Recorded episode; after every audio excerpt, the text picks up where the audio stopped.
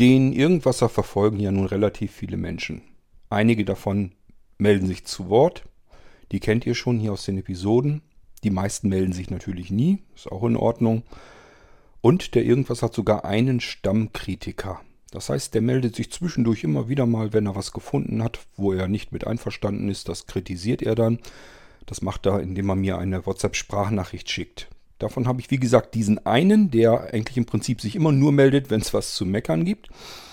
Und ähm, damit hatte ich auch die ersten ein, zwei Male, ich will jetzt nicht sagen meine Probleme. Ich habe gedacht, das ist nur wieder so ein typischer Klugscheißer, der will einfach nur mal eben seinen Senf dazu beisteuern und gut ist.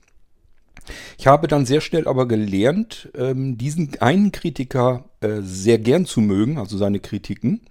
Die Rede ist von Jochen. Und ähm, Jochen hat mir wieder eine Sprachnachricht geschickt, wieder mit Kritik. Wie gesagt, das kommt ab und an mal vor. Und Jochen, ich hoffe, du hast nichts dagegen. Ich hole mir jetzt deine WhatsApp-Nachricht mal hier rein und dann gehe ich mal auf deine Kritik ein. Denn äh, die muss ich ja nicht einfach so im Raum stehen lassen, sondern da kann ich mir ja nochmal Gedanken dazu machen ob das wirklich so gerechtfertigt ist. Hallo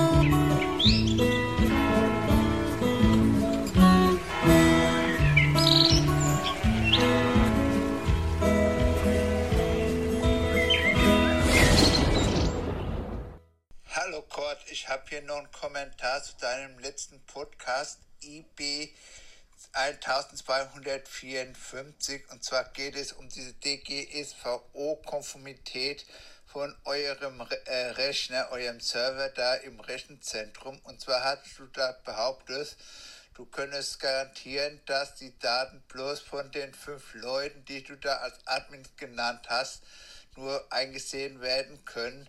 Das ist äh, genau genommen Unfug, so wie du das ausgedrückt hast. Und zwar das Problem besteht ganz einfach darin, dass der Server, den du da in deinem Podcast beschreibst, nicht dein eigener Server ist, sondern ein Server, der erstmal gemietet ist und im Rechenzentrum von irgendeinem Provider steht.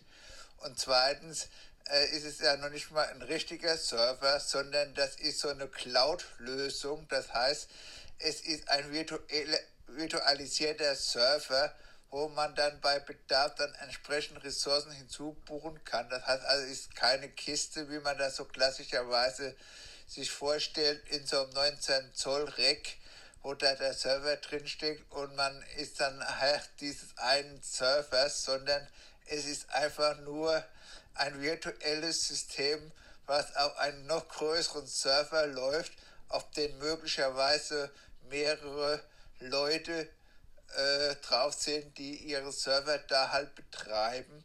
Und du kannst dir ja dann vorstellen, dass da die Administratoren, die da im Rechenzentrum arbeiten, zumindest rein theoretisch dann auch auf deine Daten zugreifen könnten. Und deswegen gibt es ja dann auch äh, in der äh, Bedienoberfläche äh, von eurem Server, von diesen Administratoren-Tools, sollte es zumindest so eine äh, Schaltfläche geben mit Auftragsbearbeitung, wo man dann halt mit den, dem Provider dann entsprechenden Vertrag abschließen muss, wenn man Daten nach der DSGVO laut Paragraph 8 verarbeiten soll. Also wie gesagt, da kannst du dich nicht damit rausreden, dass nur deine fünf Leute, die da äh, bei deinem Blinzeln-Themen da arbeiten, da nur Zugriff auf deine Daten hätten, weil das wäre nur dann der Fall, wenn du der Besitzer des Rechenzentrums wärst und die Maschine dann äh, bei dir im Rechenzentrum stünde und nur diese Leute letztendlich dann darauf zugreifen können. Aber das ist ja halt nicht der Fall, weil halt die Maschine beim Provider steht als virtuelles System, also nicht mal physisch und nicht bei dir zu Hause. Ansonsten bleib gesund und fühle Grüße, Jochen. Ja, wie gesagt, Jochen ist, glaube ich, schon ganz lange dabei beim Irgendwasser. Ich hab, kann mich jedenfalls an ganz frühe Zeiten erinnern. Und äh, Jochen meldet sich, wie gesagt, immer dann, wenn es irgendwas gibt, was man kritisieren kann. Aber ihr habt es vielleicht selbst gehört, das ist nicht so dieses nur besserwisserische Gemecker oder so, oder du erzählst ja nur Käse, sondern er geht da ein bisschen anders dran. Und ähm, da sind immer so Sachen dahinter, wo ich dann denke, kann man sich mal eben drüber Gedanken machen. Mir fallen da genug Sachen ein, die ich dann wieder entgegnen könnte. Das habe ich auch bei Jochen natürlich gemacht. Das heißt, ich habe ihm zwei Sprachnachrichten zurückgeschickt. Aber ich habe mir dann eben gedacht, diese Gedanken, die er da vorangetrieben hat, die will ich hier auch nochmal eben überdenken und mal meine Meinung dann wieder dazu spiegeln. Es gibt immer Menschen, die wollen eigentlich nur ihre Meinung mir überstülpen. Weil sie das Gefühl haben, Kurt erzählt da was, ich bin nicht seiner Meinung und jetzt müsste ich, müsste ich meine Meinung eben da drüber stülpen. Das so nach dem Motto, Kurt muss aber eigentlich meiner Meinung sein. Das ist immer so Kritik, da kann ich nicht so richtig was mit anfangen. Ähm, ich will immer in, in den Dialog gehen, ist kein Problem, aber dieses Ich hab Recht, du hast kein Recht, da kann ich nichts mit anfangen, weil das bringt nichts. Wenn ich nicht eine Meinung hätte, dann würde ich die hier im Podcast ja auch nicht erzählen. Das heißt, meine Meinung kennt ihr dann schon und eure Meinung könnt ihr mir natürlich schon sagen. Aber ihr müsst das dann nicht so tun, als wenn eure Meinung sozusagen die alles umgreifende ist und die einzig wahre Wahrheit. Warum das nicht so ist, auch in diesem Fall wieder nicht, das kann ich jetzt versuchen auszuführen. Das heißt, äh, Jochen hat natürlich auf der einen Seite nicht ganz Unrecht. Würde man erstmal so meinen. Jetzt kommen aber meine Gedanken erstmal dazu.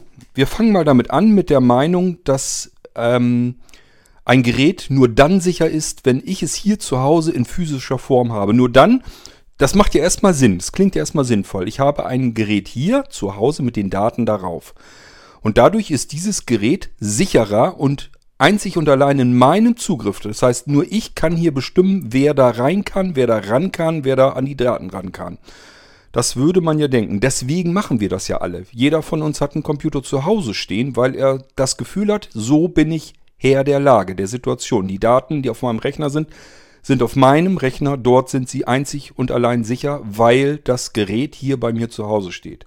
Das ist eine uralte Denke, die wir noch haben, dass wir Geräte, wenn wir sie zu Hause in den eigenen vier Wänden haben, dass sie dann dort sicher sind.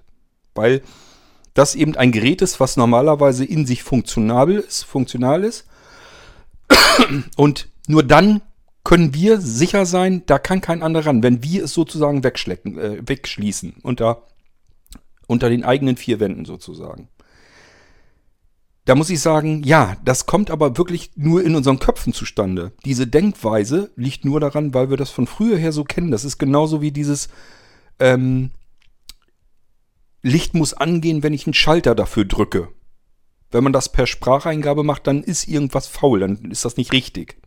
Das kommt uns dann komisch und unheimlich vor und deswegen mögen wir das nicht. Dabei ist der Schaltvorgang der gleiche, eine Sensorik ist der gleiche, ob ich jetzt äh, den, den mechanischen Druck äh, benutze, um da irgendwie Strom zu schalten oder ob ich irgendwelches Schall, Schallmuster miteinander abgleiche, um dann den äh, Schalter den Aktor sozusagen auszulösen, spielt am Ende gar keine Rolle.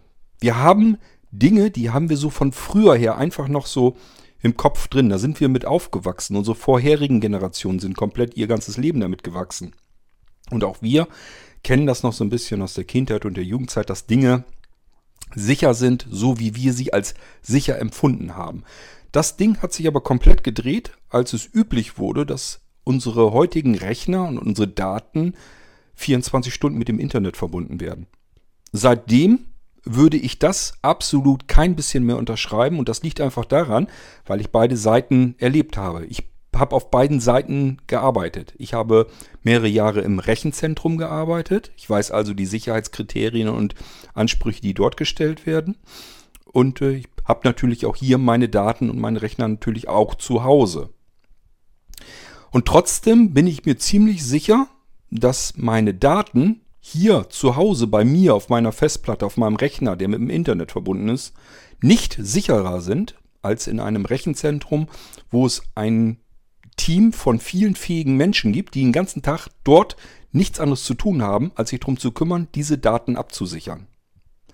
Das kann ich mir hier zu Hause nicht erlauben, nicht leisten. Erstens bin ich nicht so ein kluger Kopf, der nichts anderes gelernt hat, als mit, äh, mit der Sicherheit von Daten umzugehen. Und das tun Leute, die im Rechenzentrum arbeiten. Die haben wirklich nichts anderes im Kopf. Die müssen sich darum kümmern, dass die Maschinen laufen und dass die sicher laufen und vor Angriffen von draußen geschützt werden.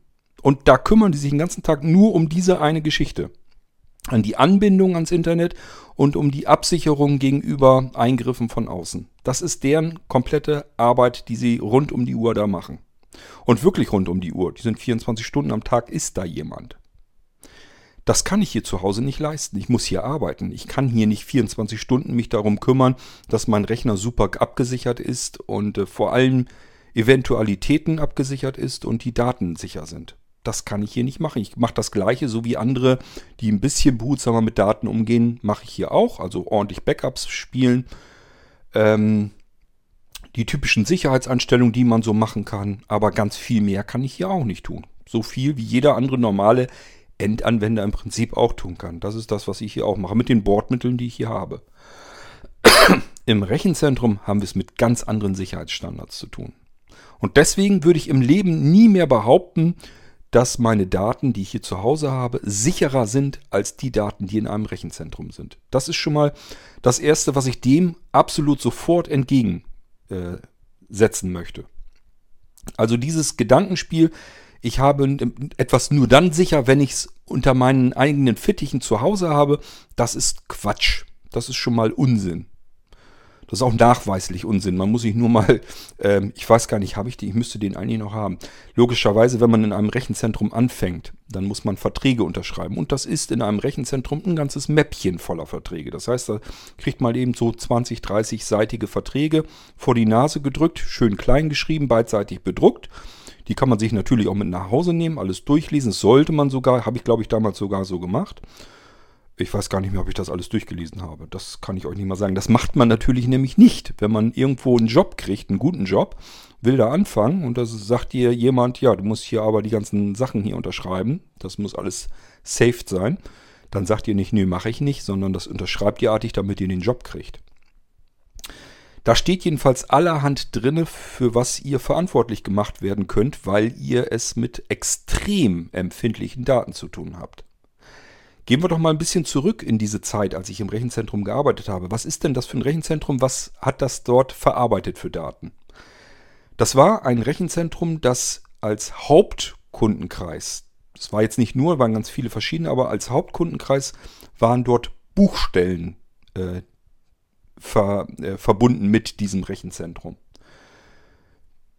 Wie müsst ihr euch das vorstellen? Also es gibt ja ganz fürchterlich viele Gewerbebetriebe und wenn ihr als kleiner Einzelunternehmer anfangt, habt nur ganz wenig geringe Umsätze, dann ist es gut möglich, dass ihr das mit eurem Finanzamt klar machen könnt, dass es reicht, ihr macht eine Excel-Tabelle mit einer Einnahmenüberschussrechnung. Eine Seite kommen eure Einnahmen rein, andere Seite kommen eure Ausgaben rein unterm Summenstrich nach äh, Wirtschaftsjahresende ähm, habt ihr auf einer Seite mehr Geld als auf der anderen Seite. Das sollte im Idealfall der Gewinn sein und von diesem Gewinn müsst ihr eben die Umsatzsteuer abführen. So, und dann könnt ihr, dann, das wäre das Einfachste. Und wenn ihr nur Sachen habt, meinetwegen nur Waren handelt, die alle ihre normalerweise 19% haben, dann habt ihr das relativ simpel und schnell hingeklatscht. Braucht euch um nicht viel kümmern und euer Finanzamt ist dann auch schon zufrieden damit. Es ändert, ändert sich ab einer bestimmten Umsatzgröße. Dann könnt ihr dieses leichte und einfache Verfahren nicht mehr machen. Dann müsst ihr eine vernünftige ähm, Buchhaltung abgeben. Und jetzt kommt es wieder darauf an, habt ihr sowas in der Richtung gelernt, dann könnt ihr das auch selbst zu Hause machen. Ist halt eine Menge Aufwand und man muss das schon sehr ordentlich alles machen, logischerweise. Es wäre aber hinzukriegen, in einer bestimmten Einzelunternehmensgröße ist das machbar. Schwieriger wird es, wenn ihr eine körperliche Rechtsform annehmt. Ähm, also es gibt natürliche Personen und ähm, ja, also ich sag mal, natürliche Person ist das, was ihr seid, als Mensch, Einzelunternehmen beispielsweise. Ihr seid Einzelunternehmer und steht mit eurem Namen für euer Unternehmen rechtlich äh, gerade. Wenn ihr eine Körperschaft seid, dann also habt ihr eine GmbH oder äh, GmbH und Co. KG kennt ihr, Aktiengesellschaften, alles was so damit reinspielt. Eine GmbH hat tatsächlich nur einen Geschäftsführer eingestellt. Aber eine GmbH ist keine natürliche Person, ist kein, kein Mensch, den man irgendwie verklagen kann. Man kann die GmbH natürlich verklagen, aber dafür muss dann keiner in den Knast wandern, sondern höchstens dass jemand ähm, seinen Job als Geschäftsführer missbräuchlich betrieben hat, den kann man dann natürlich schon dafür einbuchten. Ist jetzt nicht so, dass das alles gefahrenlos ist, aber es gibt eben sehr gutmütig gesteckte Grenzen. So, aber wenn ich es mit solchen Dingen zu tun habe, dann kann man es vergessen. Dann hat man üblicherweise ähm, in der Firma jemanden, der die Buchhaltung dort übernimmt, die soweit erstmal vorbereitet. Und dann habt ihr normalerweise mindestens mal einen Steuerberater, wo ihr dann diese vorgefertigt erfassten Belege und so weiter, das gebt ihr ihm ab. Dann hat er das schon mal alles da und muss das nur noch mal durcharbeiten. Und die Belege drückt er ihm auch in die Hand, damit er das alles nachprüfen kann. Der hat üblicherweise noch so ein paar Rückfragen, weil sich ihm auch nicht alles komplett erschließt, was ihr ihm da an die Hand gegeben habt. Aber ähm, so kann es dann eben auch funktionieren. Üblicherweise ähm, ist es dann so, dass ähm, man auch mit Buchstellen zusammenarbeiten kann. Also man kann mit Einzelsteuerberatern arbeiten, mit Steuerbüros, wo dann mehrere äh, Steuerberater in einem Büro sind. Und die nächstgrößere Geschichte wäre dann eine Buchstelle. Buchstellen, die kann es, ähm, also es gibt Buchstellen, wo sozusagen ein Unternehmen dahinter steht, die eben die Buchführung für die ganzen Betriebe macht. Und äh, diese Buchstellen, die können so gewaltig sein, dass die mehrere tausend Mitarbeiter haben, die den ganzen Tag nichts anderes machen als Buchhaltung, Daten erfassen. Ähm, diese Buchstellen sind natürlich dann in mehreren Orten Deutschlands dann wirklich ähm, verteilt. Und auch diese Datenerfassung, die muss dann irgendwo ähm, verarbeitet werden, ausgewertet werden und äh, im Idealfall wird sie so ausgedruckt, wie das Finanzamt das gerne haben möchte. Und das ist die Aufgabe des Rechenzentrums gewesen, in dem ich gearbeitet habe, die Jahre über. Das heißt, wir hatten hauptsächlich mit sowohl mit Gewerbebetrieben zu tun, als auch mit Buchstellen, die wiederum für andere Gewerbetreibende die Buchhaltung eingetackert hat. Und die wurden auf Großrechneranlagen im Rechenzentrum ähm, also früher war das noch so, da gab es Großrechner, deswegen kam diese ganze Geschichte überhaupt ursprünglich mal zustande. Und dort wurde das verarbeitet, weil die PCs früher das gar nicht hätten machen können, jedenfalls nicht in der Größenordnung. Heutzutage ist das gar nicht mehr so schlimm, ist das gar nicht mehr so schwierig, da können ganz normale PCs das machen. Aber dieses Prinzip, Gewerbetreibender hat eventuell eine Person bei sich im Betrieb oder zwei Personen im Betrieb, die das Ganze vorbereiten, die Belege eintackern und abordnen und so weiter. Dann geht das weiter an eine Buchstelle und die Buchstelle ähm, macht die eigentliche Bilanzbuchhaltung und diese Bilanzbuchhaltung wird dann am Abend, wenn die Arbeit dort getan ist, übertragen an die Server im Rechenzentrum. Dort wird das Ganze ausgewertet und äh, am nächsten Tag, am nächsten Morgen, wenn dann die Mitarbeiter im Rechenzentrum ankamen, dafür hatten wir auch extra Leute, die haben den ganzen Tag nichts anderes gemacht, als äh, den Drucker-DJ gemacht. Also das heißt, da sind dann, äh, wie viele Drucker standen denn da? 20 Stück waren es immer. Also 20, 30 Laserdrucker stehen dann da auf Tischen. Äh, riesengroße Klötze und die machen ganzen Vormittag nichts anderes als wie ein Weltmeister die Belege rausrattern. Dann hat man da riesengroße ähm, Blatthaufen, Zettelhaufen mit den ähm, Akten sozusagen, die dann die Buchstellen wiederum abheften müssen. Weil das Finanzamt will immer was schwarz auf weiß haben, wenn man da mal nachgucken will. Da gehören, natürlich noch so andere Sachen mit rein. Man muss sich darum kümmern, wie werden diese Daten gesichert. Dafür steht man auch mit gerade, dass selbst wenn das Rechenzentrum explodiert, abfackelt, äh, im Krieg niedergedrückt wird, was weiß ich, spielt gar keine Rolle. Die Daten haben gesichert zu sein. Ansonsten ist so ein Rechenzentrum platt. Und dann ist ehrlich gesagt nicht nur das Rechenzentrum platt, sondern die Buchstelle üblicherweise auch. Da hängen also richtig mehrere tausend Menschen Arbeitsplätze dran an so einem Zeug. Dementsprechend kann man sich vorstellen, wie sensibel die Daten sind, die dort eingereicht werden. Wir haben es hier mit ähm, Wirtschaftsbetrieben zu tun, mit ja, kleinen Unternehmen, mittelständischen Unternehmen, großen Unternehmen, die ihre Buchführung in solch einem Rechenzentrum verarbeiten lassen. Man kann also natürlich in diesem Datenwust sehen, zum Beispiel, äh, wie ein Unternehmen tickt, wie das arbeitet. Das sind die empfindlichsten Details, die ein Unternehmen eigentlich so hat, die Buchführung. Weil ich da alle wirtschaftlichen Prozesse, die dieses Unternehmen intern hat, die kann ich da drin eben abgebildet sehen. Ich kann sehen, wo kauft er ein, für welche Preise kauft er ein, wo verkauft er wieder, wo hat er die besten Kunden und so weiter und so fort. Dass die Daten, die dort ähm, verarbeitet und gesichert werden, das ist eigentlich blankes Gold wert, was da drin ist. Dementsprechend könnt ihr euch vorstellen, wie hoch die Sicherheitsstandards in solchen ähm, Rechenzentren sein müssen. Das heißt, auch ich als Mitarbeiter bekam dann natürlich eine Chipkarte und mit dieser Chipkarte konnte ich dann im Prinzip, ich war ja nun Techniker vor Ort, deswegen äh, durfte ich in alle Bereiche rein. Jedenfalls wüsste ich nicht, dass ich mal vor verschlossenen Türen irgendwo gestanden hätte. Ich konnte also überall rein damit. Ähm, das kann aber nicht jeder Mitarbeiter, sondern jeder Mitarbeiter hat eine Chipkarte und kommt nur in die Räumlichkeiten rein, die für ihn, für, für seinen Beruf äh, relevant sind. In andere Räume käme er mit seiner Chipkarte dann gar nicht rein. Das geht schon an der Eingangstür logischerweise los. Da muss man schon einen Zahlencode eingeben, Chipkarte reinstecken. Ähm, dann geht die erste Schleusentür auf, dann geht die zweite Tür auf und dann ist da noch eine dritte Tür, durch die man durch muss. Also das, sind, das ist richtig dicht gerammelt alles. Ähm, wir können so weitermachen, wenn wir jetzt überlegen, wie wird zum Beispiel bei Brandgefahr und so weiter ähm, abgesichert.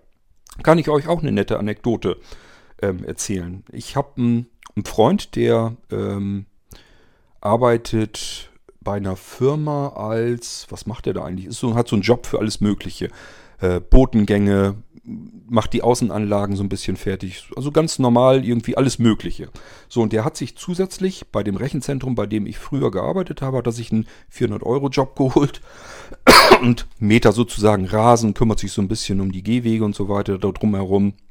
Und dann hat er das mit dem jeweiligen Chef, der da für ihn zuständig ist, abgesprochen, dass er die Wege um das Rechenzentrum herum abflemmen will. Da wuchs äh, das Unkraut aus den ähm, Steinen heraus und das war für ihn eben am einfachsten, dass man es abflemmt. Da muss man es nicht abspritzen, sondern abflemmen. Ist übrigens beides nicht gut.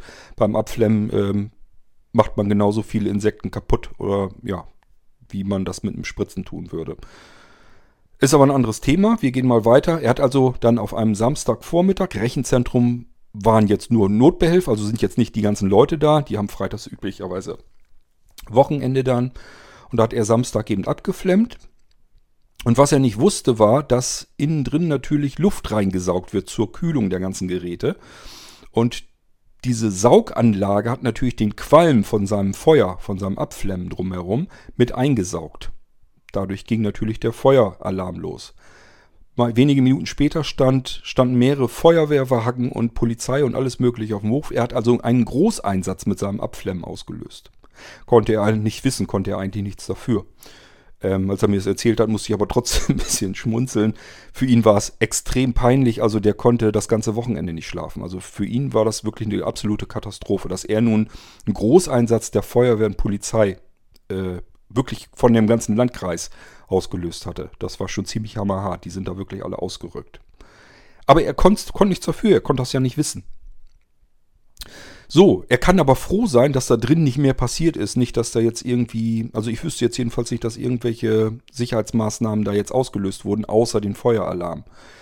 Ähm, das kann jetzt so weit gehen. Ich weiß nicht, es ist ja auch schon wieder Jahre her. Ich weiß jetzt nicht, wie es im Rechenzentrum mittlerweile ist. Es gibt Anlagen, die funktionieren. Boah, irgendwas ist da mit Schalldruck und Gas. Um Feuer und so weiter platt zu machen in so einem Rechenzentrum. Das war irgendwie, ich glaube, das war irgendwie irgendwelches Gas und das wird dann, das, das explodiert dann, glaube ich, oben irgendwie in der Decke und, und dass das richtig in die Räume reinströmt dann, um Feuer zu ersticken. Frag mich jetzt nicht mehr ganz, ich krieg's nicht mehr zusammen, was das für eine, für eine Anlage ist, ähm, die in so einem Rechenzentrum äh, Feuer ganz schnell abwehrt. Weil Feuer ist natürlich das Schlimmste, was passieren kann. Dann würden die Daten mit kaputt gehen und das wäre eigentlich, wie gesagt, das wäre Katastrophe. Dann kann man alles sein lassen, was man da jemals angefasst hat. Also sowas ist immer ganz, ganz schlimm. Wassereinbruch, Feuer, also diese ganzen Umwelteinflüsse, das ist immer die absolute Superkatastrophe. Deswegen sind die Server zum Beispiel üblicherweise auch unterirdisch, unten im Keller, äh, wo dann möglichst zum Beispiel, wenn von oben irgendwie mal, keine Ahnung, wenn wir wirklich Krieg oder sowas hätten, geht immer in ein Rechenzentrum, runter in den Keller. Das Ding ist immer am sichersten, kann ich nur sagen. Und ist übrigens auch am angenehmsten im Sommer.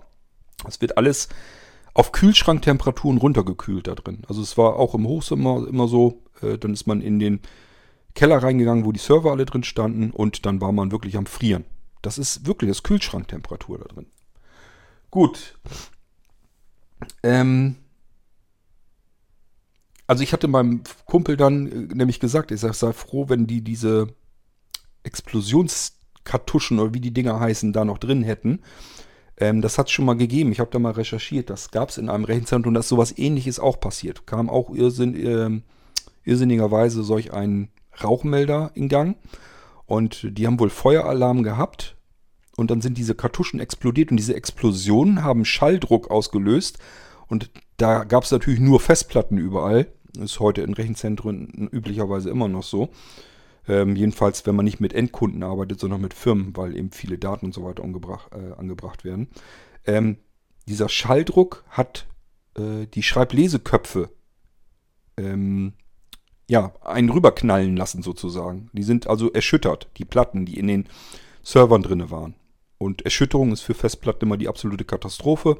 Schreiblesekopf hat, braucht immer dieses ähm, Luftpolster im Nanometerbereich, ist also absolut äh, mikroskopisch klein, ist ein Luftpolster, das schwebt der Schreiblesekopf drauf und wenn das ganz klar, wenn er eine Erschütterung kriegt, dann setzt er auf die Magnetbeschichtung auf und dann gehen die Festplatten kaputt. Und da ist das in einem Rechenzentrum genau aus solch einem Grund passiert mit sämtlichen Festplatten, die dort am Rackern waren. Und ich zu meinem Kumpel schon gesagt, ich sage, sei froh, dass nicht so ein Scheiß passiert ist, dann hätten die nämlich ein ganz anderes Problem gehabt. Ähm, ja, ich, ich lasse es mal jetzt nur bei dem Ausblick, ähm, dass ihr nur mal so ein bisschen Verständnis dafür aufbringt, was in so einem Rechenzentrum eigentlich alles passiert. Alles Dinge, die ihr zu Hause im Leben mit euren Daten nie tun würdet und nie tun könntet. Also dieses Ammenmärchen, äh, meine Daten sind nur sicher, wenn ich sie zu Hause nur für mich alleine zugreifbar habe, ist halt einfach Unsinn. Gehen wir weiter. Ähm, Jochens Behauptung wäre ja, dass die Leute aus dem Rechenzentrum auf die Server zugreifen können, auf die Daten. So, jetzt muss man natürlich erstmal sagen, die Server laufen verschlüsselt. Und Zugang hat man nur mit dem Kennwort, das man selber vergeben hat. Was passiert denn, wenn man jetzt als Administrator seines eigenen Servers mit seinem eigenen Root-Zugriff sein eigenes Kennwort verloren hat? Dann kann man es zurücksetzen. Es wird ein Kennwort ein neues Kennwort einfach generiert. Und das kann man sich in seinem Administrationsinterface dann herausnehmen, äh, herauskopieren am besten und dann sich als Root mit dem neuen Passwort wieder anmelden. Das ist die einzige Möglichkeit, an die Daten überhaupt dranzukommen, wenn man das Passwort nicht kennt. Und das Rechenzentrum kann das Passwort nicht kennen. Das kennt nur der Root-Administrator, der den direkten verschlüsselten Zugriff auf seinen Server hat und der wiederum auch verschlüsselt ist. Anders kann es also nicht funktionieren. So, ich habe ja gesagt, mit Jochens Kritik konnte ich zu Anfangszeiten ganz früher in den ersten paar Malen, wo er kritisiert hat, nicht viel anfangen. Ich dachte, es ist nur wieder so ein Klugschwätzer, der mal eben erzählen will, wie die, wie die Welt funktioniert. Ich sage ja, mittlerweile mag ich die Kritik von Jochen sehr gerne und deswegen habe ich auch hier jetzt weiter überlegt, wie könnte eigentlich das Rechenzentrum tatsächlich an die Daten rankommen? Ist das jetzt wirklich so sicher, dass das Rechen, dass die Mitarbeiter vom Rechenzentrum nicht an die Daten des Servers rankommen können? Und da habe ich überlegt, natürlich können die schon rankommen. Und zwar indem die das machen, was ich auch tun muss, wenn ich das Kennwort vergesse. Das heißt, sie müssten einen, ein Kennwort-Reset durchführen. Dann bekommt das Betriebssystem ein neues Root-Kennwort zugewiesen. Nur ist ganz klar, Sie kennen ja das alte Kennwort nicht, das können Sie also nicht wieder zurücksetzen. Bedeutet im Umkehrschluss, wenn ich mich als Administrator das nächste Mal auf den Server äh, einloggen will, dann wird der mir sagen, du hast ein falsches Kennwort. Dann gucke ich ins ähm, Interface, ins Admin-Interface und dann steht da logischerweise das neu generierte Kennwort, also ein komplett anderes Kennwort. Und dann fängt es an, dann muss ich mir Gedanken machen, wer hat das Kennwort geändert, wer hat das resettet. Das ist aber die einzige Möglichkeit, dass ein Administrator an die Daten rankäme. Er muss erst das Root-Administrator-Kennwort zurücksetzen, gibt ein neues Kennwort, steht dann auch im Interface, kann der Admin äh, im Rechenzentrum genauso natürlich ablesen, kann sich jetzt einloggen und tatsächlich an die Daten rankommen. Ich habe euch eben erzählt, was man für Verträge als Mitarbeiter eines Rechenzentrums unterschreiben muss. Ich bin mir ziemlich sicher, das wird kein Administrator in solch einem Rechenzentrum machen. Denn auch da muss man einfach sagen, wenn das sich rumsprechen würde, dann ist dieses Rechenzentrum tot. Das ist der Tod des Rechenzentrums. Deswegen gehe ich davon aus, das würde kein Mitarbeiter dort machen. Er wäre seinen Job los und äh, das Rechenzentrum hätte auch eine riesengroße Katastrophe. Üblicherweise ist es auch so, ähm, man könnte jetzt ja sagen, vielleicht ist der Mitarbeiter dort rausgeschmissen worden oder sonst irgendetwas. Und dann will er nochmal eben Schindluder treiben. Erstens wird ihn sein Vertrag daran hindern, wenn er dann nämlich reinguckt, dass er weiß, äh, wofür er rechtlich haftbar gemacht werden kann. Dann wird das schön bleiben lassen. Das kann nämlich richtig böse ausgehen für ihn. Und zum Zweiten ähm, wird es in den Rechenzentren üblicherweise so gemacht, wenn ein Mitarbeiter dort kündigt, dann ist in dem Moment, werden ihm die Rechte auch entzogen, an die Daten über, überhaupt rangehen zu können. Weil sowas früher natürlich schon mal passiert ist, dass da ein Mitarbeiter vielleicht mal gekündigt wurde oder gekündigt hat, weil er in ein anderes Unternehmen äh, rüber wollte und dann hat man normalerweise gleich gesagt, okay, äh, sofort die Rechte entziehen, damit der da nicht noch irgendwie irgendwelche Daten mitnehmen kann. Wenn er das vorher schon gemacht hat, und damit irgendwie nicht auffliegt, dann ist okay, dann würde er das tatsächlich hinkriegen. Aber wie gesagt, ähm, ich kann mir nicht vorstellen, dass sich das jemand zutraut, weil wir sind dann auch in einer kriminellen Liga. Das ist dann aber auch wieder so eine Sache. Wenn ihr dann sagt, äh, dass der Vergleich war ja mit den Daten zu Hause auf dem Rechner zu haben, dann muss ich sagen, ja, bei euch zu Hause kann auch ein Einbrecher kommen und die ganze Kiste mitnehmen oder sonst irgendwie. Und das ist ja das, wo ich eingangs eben drauf zu sprechen kam, was jetzt viel schlimmer ist. Euer Rechner ist ja gar nicht mehr bei euch zu Hause. Die Daten sind nicht bei euch zu Hause. Physikalisch ist das alles vorhanden. Aber das Ding ist jetzt mit dem Internet verbunden. Ihr kommt gar nicht mehr dahinter. Die ganzen Angriffe passieren ja nicht bei euch zu Hause. Ihr habt ja nicht fortlaufend Leute, Leute um euer Haus umzuschleichen, die jetzt irgendwie rein wollen an die Daten. Das müsst ihr euch aber im Internet vorstellen. Da passieren ständige Portscans und ständig wird versucht, auf Server, auf Rechner, die die ganze Zeit mit dem Internet verbunden sind, irgendwie Zugriff zu bekommen, weil da immer irgendwas ist, was sich eventuell lohnen könnte und wenn es nur die Ressourcen des Rechners sind, dass ich das Ding einfach nur für mich in einer Cloud ähm, einbindend ähm, rechnen lassen kann. Wofür auch immer. Ähm, also ich hoffe, ihr versteht, warum dieses Gefühl wenn ich die Daten bei mir zu Hause auf meinem Rechner habe, dass das sicher ist, dass das wirklich nur ein reines Gefühl ist, es ist nur etwas, was bei uns im Kopf vorhanden ist. Hat nichts mit der Realität und Wirklichkeit zu tun, denn eure Kiste hängt am Internet und da lauern die ganzen Gefahren. Ihr macht euch ja keine Sorgen darüber, dass jemand bei euch zu Hause Eingriff, ähm, einbricht und euch den Server zu Hause klaut, sondern ihr macht euch ja sowieso schon die ganze Zeit Gedanken, was muss ich gegen Virenschutz tun? Wie muss ich meine Firewall einstellen? Was passiert, wenn ich einen Warnhinweis kriege? Was muss ich denn da machen? Ist das jetzt eine Falschmeldung? Welcher Virenwächter ist am besten? Ähm, was kann ich in der Firewall noch konfigurieren, um mein System besser abzudichten? Das sind ja alles Fragen, die stellen sich Endanwender ja fortlaufend. Wenn man im Internet guckt, in Mailinglisten guckt, in Foren guckt, immer wieder dieselben Fragen. Welcher, welchen Antiviren, ähm, welche Antivirensoftware soll ich mir installieren? Welche hat am besten abgeschnitten? Und so weiter und so fort. Das sind immer dieselben Fragen, die wir haben, weil wir eben wissen, die Daten werden nicht bei mir zu Hause physisch geklaut, sondern draußen über das Internet. Wir sind uns eigentlich, sind wir uns der Gefahr bewusst, wir verdrängen sie trotzdem und fühlen uns irgendwie sicherer, wenn das Zeugs bei uns auf dem Rechner liegt. Auf dem, Im Rechenzentrum kümmern sich Menschen darum, dass dort keine Angreifer hineinkommen können. So, ähm, erstmal dazu, jetzt bin ich gerade überlegen, was war denn noch? Ich wollte ja noch mehr erzählen. Hm.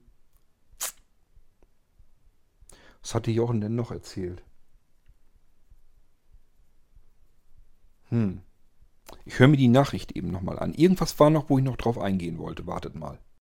Genau, da wollte ich noch drauf eingehen. Der richtige Server. Das ist ja jetzt kein richtiger Server. Es ist ja nur ein Cloud-Server. Hatte ich Jochen auch schon gesagt. Wir haben in unserem Serverportfolio alle Arten von Servern natürlich bereits drin gehabt. Wir hatten unsere eigenen richtigen Server, wie ähm, Jochen das nennt, und wir hatten auch virtuelle Server und wir haben auch Cloud-Server schon frühzeitig gehabt, als das gerade so gestartet ist. Und wir überlegen immer recht genau, was brauchen wir für welche Art, was auf dem Server eben später laufen soll. Und es gibt Dinge, da muss ich einfach einen frei skalierbaren Server haben, wo ich die Ressourcen ständig den Situationen auf diesem Server anpassen können muss. Das ist übrigens ganz oft der Fall.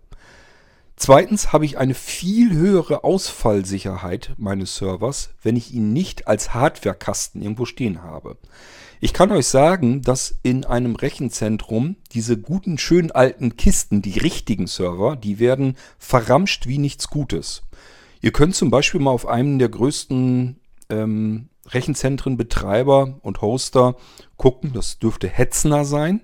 Bei Hetzner könnt ihr mal gucken, es gibt eine Serverbörse. Dort könnt ihr diese echten, richtigen Server sehen, wie sie verkauft werden. Das wird wirklich für ein Appel und ein Ei dort gemacht, weil die Dinger so nur noch kaum jemand wirklich haben will. Wann braucht man echte Server? Wenn man ganz, ganz viel Leistung haben möchte für verhältnismäßig ähm, bezahlbares Geld. Denn die Leistung kann ich ja mir auf Cloud-Servern, wie gesagt, frei skalieren. Das heißt, die Leistung, die eine Kiste hat, eine einzelne, kann ich mir auf einem Cloud-Server auch zusammenklöppeln. Nur ist dann der Cloud-Server viel, viel teurer. Der würde mich viel mehr Geld kosten, als wenn ich mir einen großen eigenen Kasten hinstelle. Das war übrigens äh, auch bei uns gedanklich durchaus zu haben. Wir waren echt am Überlegen, stellen wir jetzt einen Kasten dahin und zahlen dann eben monatlichen Betrag X haben dann aber die ganze Power, die ganze Rechenleistung, so wie sie da drin angeboten ist. Und da hätte man ganz viel mit anfangen können, da hätte man noch mehr verschiedene Dienste drauf laufen lassen können. Oder aber nehmen wir einen Cloud-Server, den wir uns anpassen können, jederzeit so, wie wir es gebrauchen können. Und da sind wir eigentlich ganz schnell dahin gekommen, dass wir gesagt haben, wir nehmen einen Cloud-Server, weil wir schon ganz frühe Erfahrungen damit gehabt haben.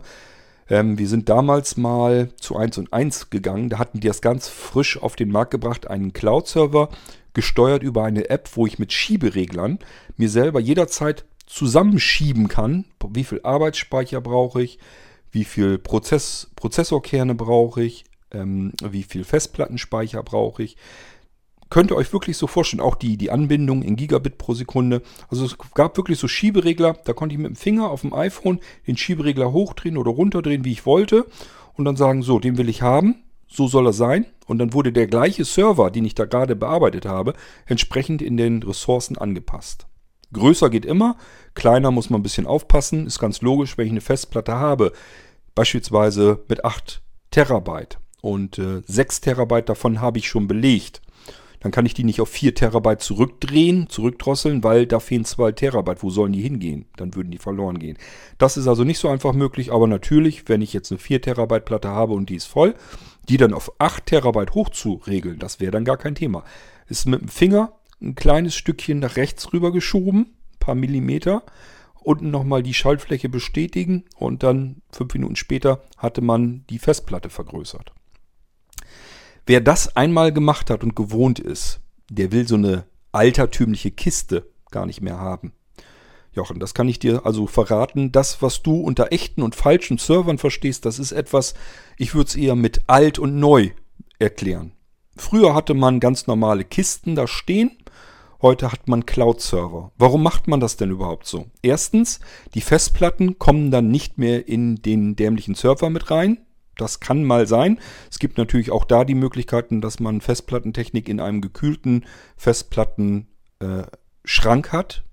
Als wenn man Festplatten in den Kühlschrank steckt und dann kann man den Speicherplatz da drin den verschiedenen Servern zuweisen. Das gab es natürlich früher auch schon.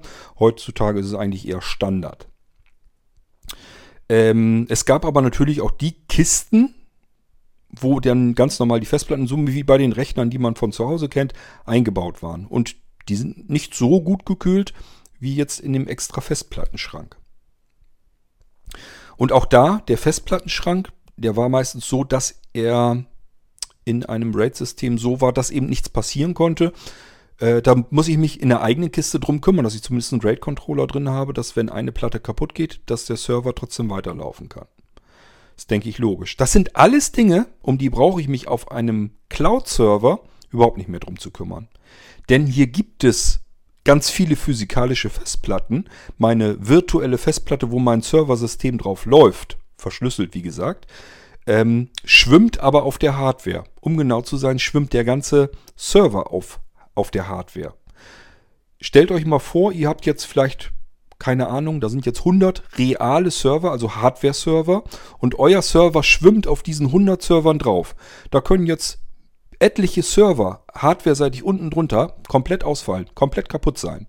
Wo man früher immer hatte, Rechner ist ausgefallen, Server ist ausgefallen, alle Dienste weg, Homepage aus und das so lange, bis die das Ding repariert haben. Und da kann auch mal ein Wochenende dazwischen sein. Das hatten wir damals so, ich glaube, das war auf einem Freitag, Nachmittag oder Abend oder so. Da ist der Server ausgefallen, Mailinglisten weg. Ähm, nee, lass mich überlegen, war das der Listenserver? Doch, ich glaube, es war der Mailinglisten-Server.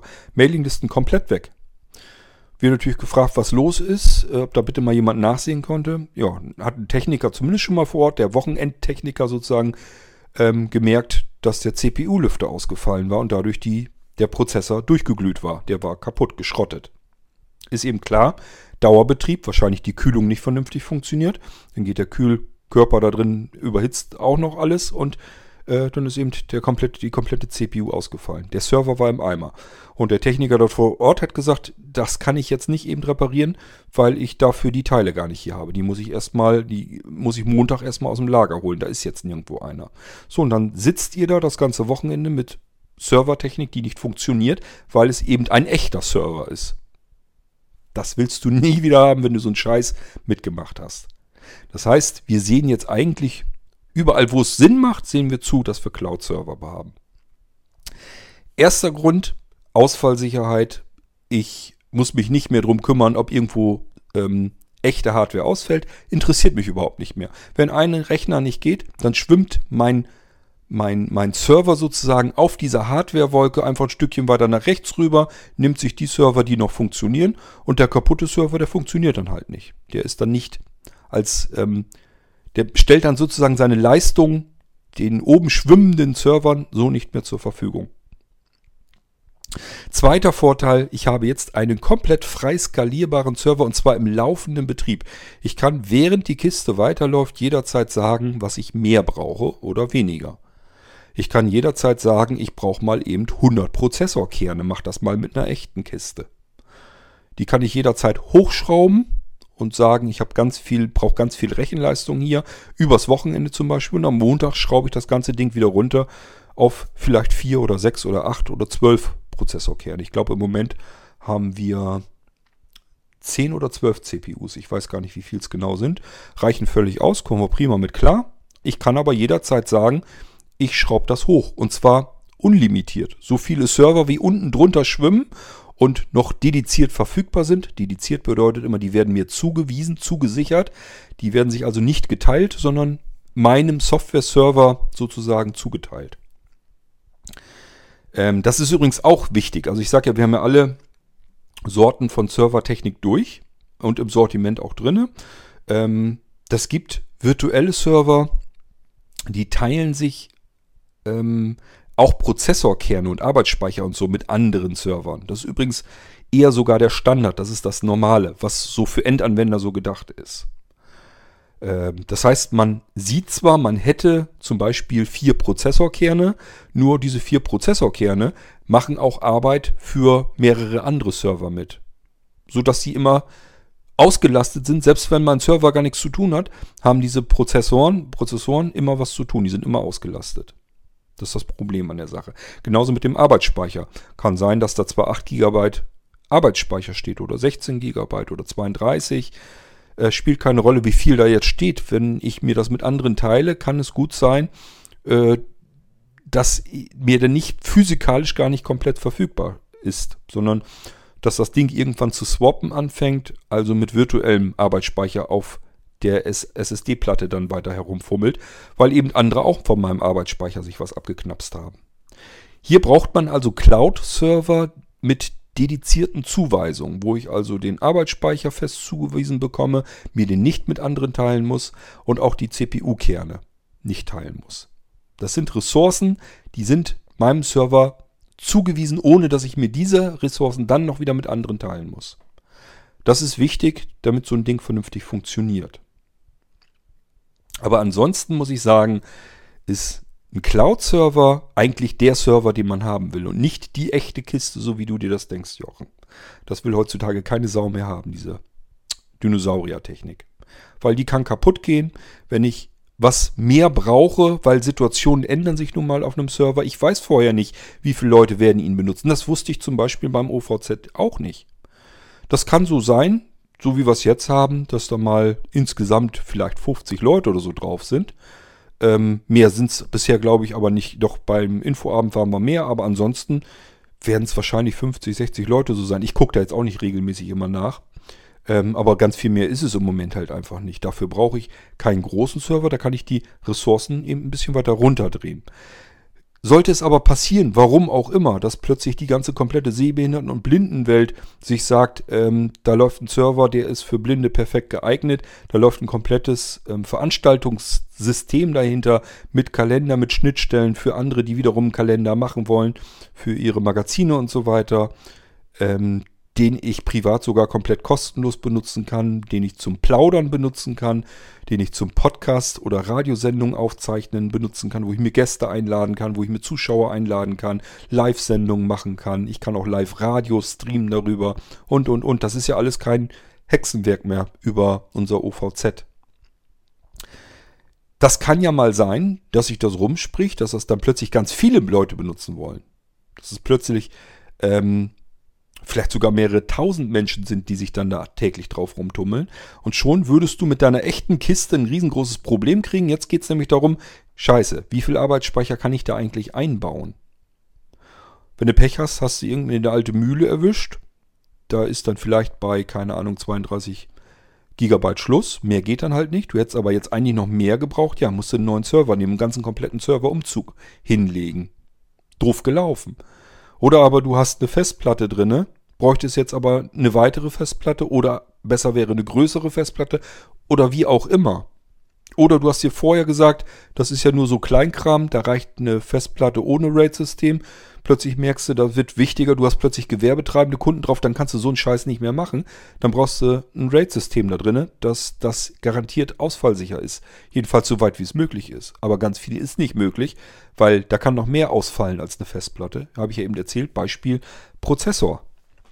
Und dann stehst du da und hast vielleicht Gewerbetreibende, die jeden Tag darauf angewiesen sind, dass sie Einnahmen über ihr Shopsystem haben.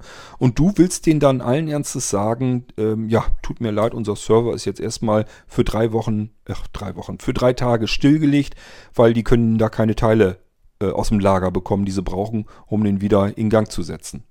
Ja, schönen Dank auch. Das sind Kunden, die verbrennst du, die hast du nicht lange. Also das geht so nicht und die Lösung dafür heißt Cloud Server. Das hat also nichts mit Spielerei zu tun oder dass das irgendwie was ganz Billiges und Einfaches ist, was man nimmt, äh, wenn man sich nichts Vernünftiges da irgendwie hinstellen will. Das hat da alles nichts mit zu tun. Der Cloud-Server ist eigentlich der beste Server von allen, weil ich ihn mir jederzeit im laufenden Betrieb anpassen kann, weil er nicht kaputt gehen kann, außer natürlich softwareseitig. Aber hardwareseitig kann er mir nicht mehr kaputt gehen, er kann nicht ausfallen. Ähm, mit Serverumzügen ist es alles viel einfacher, weil ich die VMs rüber übertragen kann auf andere Server, auf, wenn da jetzt irgendwas Neueres kommt. Ähm, die jetzt letzten Server zum Beispiel arbeiten alle mit NVMe RAM, äh, RAM NVMe SSD. Das sind diese Platinenspeicher, die viel, viel performanter sind als die alten SSD-Laufwerke, die normalen SATA-Laufwerke. Und die wiederum waren natürlich viel schneller als eine normale Festplatte. Die ganze Servertechnik auf NVMe SSD-Technik zu setzen, das ist Creme de la Creme, das ist Luxus. Aber den will ich ganz gerne haben, der macht nämlich Spaß. Und vor allem, ich muss mich hier um nichts mehr kümmern. Der ganze Kram läuft einfach. Es sei denn, wie gesagt, wir haben softwareseitig irgendwas faul. Aber hardwareseitig kann mir da nichts mehr kaputt gehen, weil das Ding schwimmt auf einer riesengroßen Wolke von verschiedener Hardware. Das spielt aber keine Rolle. Hat nichts mit Sicherheit oder Unsicherheit zu tun, weil mein ganzer kompletter Server ist verschlüsselt. Da kommst du so nicht dran. Ähm ja, also drauf auf den Server und an die Daten, wenn dann welche drin wären, da kommen wir gleich auch nochmal drauf zu sprechen im Fall des ähm, OVZ. Ähm also wenn, wenn man da dran kommen wollte, dann muss man entweder das Root-Administrator-Passwort kennen. Das steht nirgendwo geschrieben. Ähm, nur bei uns fünf. Wir müssen halt zusehen, dass wir das, die Passwörter müssen natürlich sicher halten. Aber ansonsten ähm, steht das nirgendwo geschrieben. Es steht zwar tatsächlich ein Root-Administrator-Passwort im Administrationsinterface des Servers. Das ist aber das Initialpasswort. Das ist das erste, worum man gebeten wird, wenn man äh, den Server in Gang nimmt wird man zuerst darum gebeten, das ähm, Root-Administrator-Passwort in ein eigenes zu verändern und nicht das zu nehmen, was im Administrationsinterface drin ist. Das heißt, das Passwort, was im Interface steht, gilt nicht mehr. Kann ich gar nichts mit anfangen. Das könnte eigentlich im Prinzip genauso gut gelöscht werden. Es bleibt halt drin stehen, wofür dann auch immer.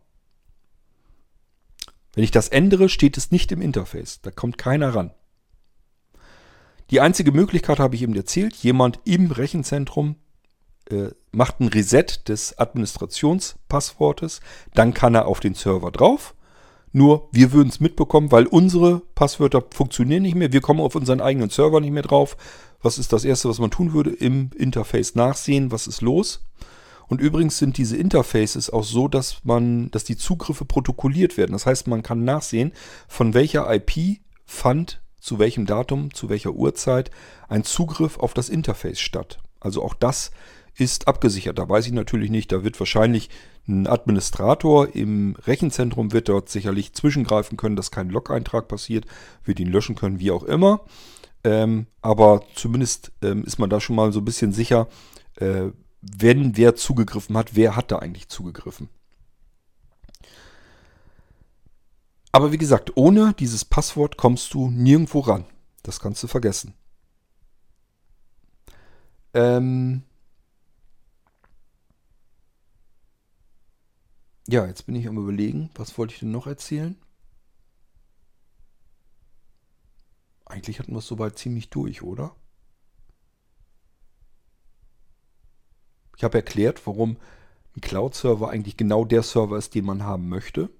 Und dass das kein schlechterer oder billigerer Server ist oder so. Im Gegenteil, je mehr Ressourcen ich brauche, desto, desto teurer wird das Ding aber ich kann das dann eben machen, wo mein echter Server, mein physikalischer Server, äh, so wie Jochen sagt, mein richtiger Server, wo der seine Limitierung hat, seine Grenzen und die sind schnell erreicht bei einem Server.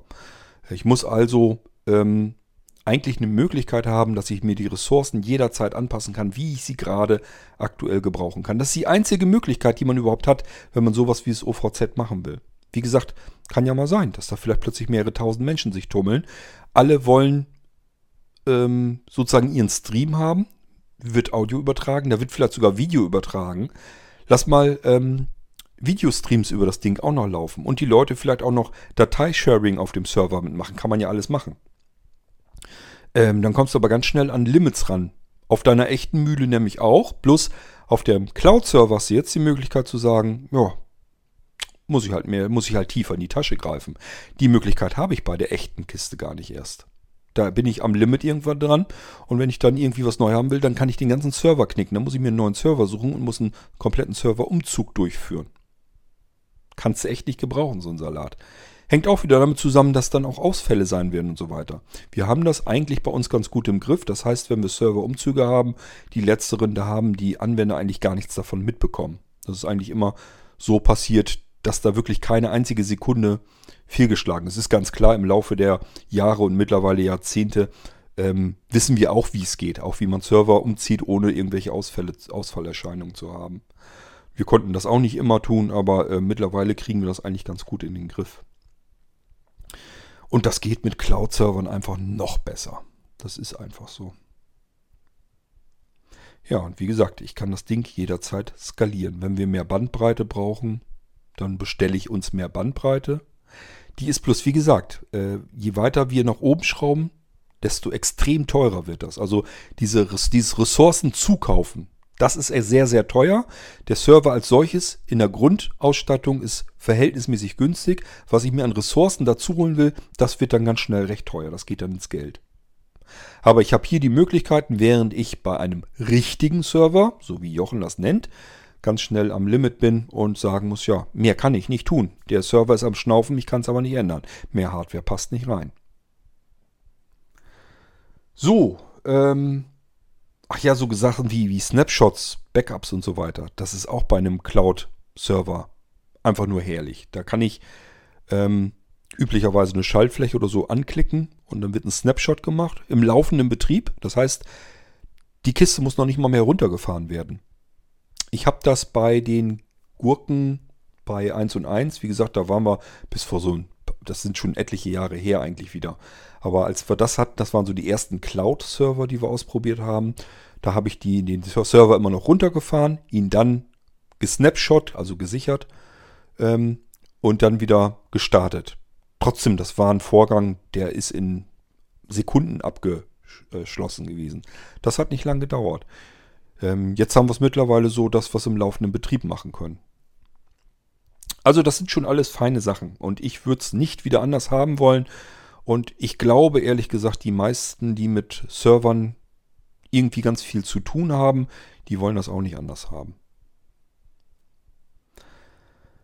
Gut, ähm, ja, damit haben wir es eigentlich so ziemlich. Also ich wüsste jetzt nicht, dass mir noch was fehlt, warum die Daten nicht automatisch per se sicherer sind vor Zugriff von anderen, wenn man sie zu Hause hat, habe ich auch versucht klarzustellen. Also das halte ich wirklich für einen kompletten Trugschluss. Ich kenne das Gefühl und das kenne ich natürlich auch. Fühle mich auch am besten, wenn ich die Daten hier bei mir zu Hause habe. Ich denke dann immer, da weiß ich, wer da dran kann, nämlich nur ich. Nur es ist eben trügerisch, weil die Angriffe passieren von draußen und um die kann ich mich nicht so zeitintensiv kümmern, wie sich die Menschen, die das nur gelernt haben extra und sich rund um die Uhr um nichts anderes kümmern, im Rechenzentrum tun. Das ist ein Job, den kann ich gar nicht hier machen. Ich kann mich nicht, ich kann nicht auf der einen Seite meiner Arbeit nachgehen und auf der anderen Seite mich darum kümmern, dass die Daten hier alle so geschützt werden, dass ich 100% sicherstellen kann, dass von außen kein Zugriff passieren kann. Wie soll ich das denn machen? Ähm, Ihr habt es ja alle mitbekommen. Plötzlich äh, sind Sicherheitslücken in Prozessoren und so weiter gefunden worden.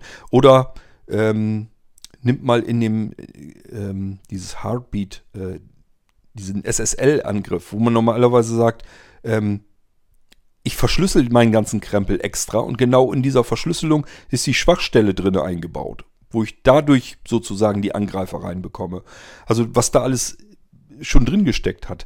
Und äh, das sind alles Dinge, da kümmert man sich im Rechenzentrum sofort, wenn es rauskommt. Hier zu Hause, wie soll ich das denn machen?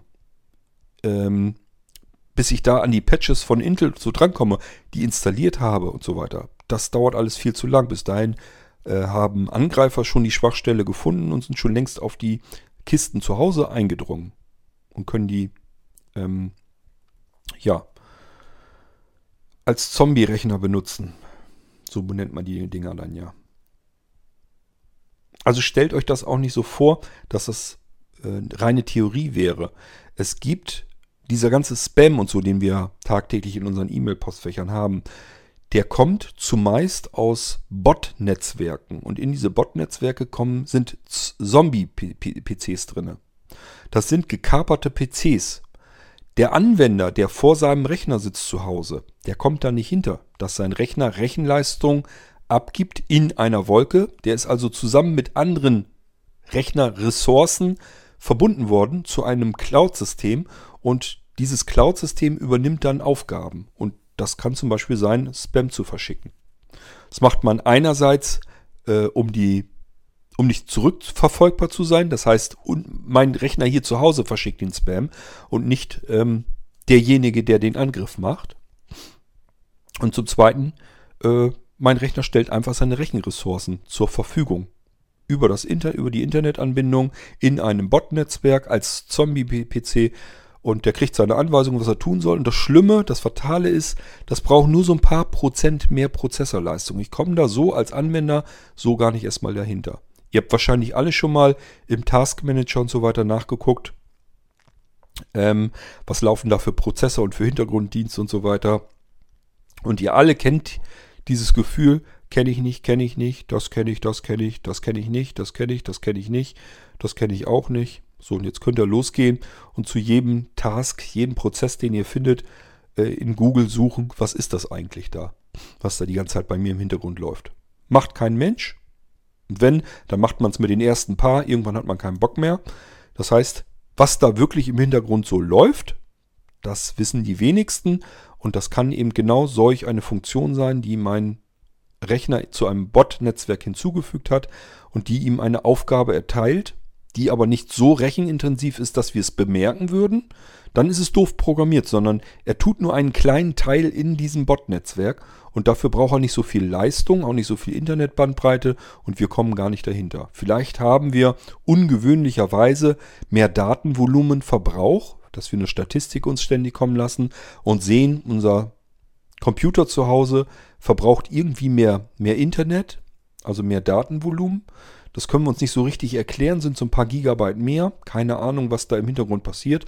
Wahrscheinlich holt er sich wieder irgendwelche Updates oder sonst irgendwas. Das verschwimmt ja in dieser ganzen Menge an Daten, die die Kiste sich sowieso automatisch aus dem Internet zieht. Sei es nun die ganzen Virendefinitionen äh, für das Antivirensystem oder eben Updates fürs Betriebssystem oder irgendeine Software holt sich da Updates runter und so weiter und so fort. Kann alles Mögliche sein. Ähm, ob da jetzt ein Prozess dazwischen ist, der unserem Rechner zu Hause sagt, hier sind E-Mails, verschick die mal. Da kommen wir nicht hinter. Das merken wir nicht. Also nie sicher sein, dass unsere Kiste zu Hause sicher ist. Ähm ich sage, diese Bot-Netzwerke bestehen wirklich zumeist ursprünglich eigentlich aus, aus PCs zu Hause. Das ist doch so aus Zeiten, wo vor Dingen gerade Windows wenn man so an Windows XP und so weiter denkt, das war ja extrem unsicher. Das war damals noch immer in diesen Bot-Netzwerken drin. Das benutzt heute kaum noch jemand großartig. Ähm, mit Windows 7 war es schon etwas schwieriger, wurde aber auch immer noch gerne benutzt. Mit Windows 10 ist das ziemlich gut abgeriegelt worden und mittlerweile geht, ist man längst dazu übergegangen, diese Bot-Netzwerke nicht mehr aus den PCs zu machen, sondern jetzt sind üblicherweise Android-Geräte da drin, weil die eben sehr schnell veralten. Die Betriebssysteme werden nicht gestopft. Die Löcher sind aber jeden Tag und jede Woche kommen neue dazu. Die sind dann bekannt. Die Systeme können aber gar nicht gestopft werden, weil es keine Updates gibt für die andere Android-Geräte, die wir da zu Hause haben. Wir benutzen sie aber weiter. Somit muss, sieht, sieht man eher zu, dass man die Geräte angreift, weil es eben auch nichts anderes als ein Computer, den ich in einem Bot-Netzwerk eben einbinden kann. Und habe dann auch noch den Vorteil, da kann ich wissen sicherstellen, das Ding ist rund um die Uhr mit dem Internet verbunden, was ich ja mit dem PC zu Hause vielleicht gar nicht habe, den schalte ich vielleicht dann doch zwischendurch nochmal äh, aus. Das heißt, den benutze ich vielleicht zwei, drei Stunden am Tag, Rest ist er aus. Das ist für ein Bot-Netzwerk gar nicht so wahnsinnig interessant. Ist viel interessanter, spannender, wenn ich ein Android-Gerät angegriffen habe und das zu einem Bot-Netzwerk hinzufüge, weil da habe ich rund um die Uhr meine Rechenressourcen. Astreine Sache. Ja, so funktioniert das Ganze. Also diese Geschichte, meine Daten sind sicher, wenn ich sie zu Hause habe, vergesst es, könnt ihr komplett liegen lassen. Äh, das ist ein Gedanke, der ist sogar eher abwegig, wenn man in dem Bereich mal gearbeitet hat und da selbst rauskommt. Also, ähm, wenn ihr jemanden kennt, der in irgendeinem Rechenzentrum tätig ist, fragt den mal, was er davon meint, davon hält.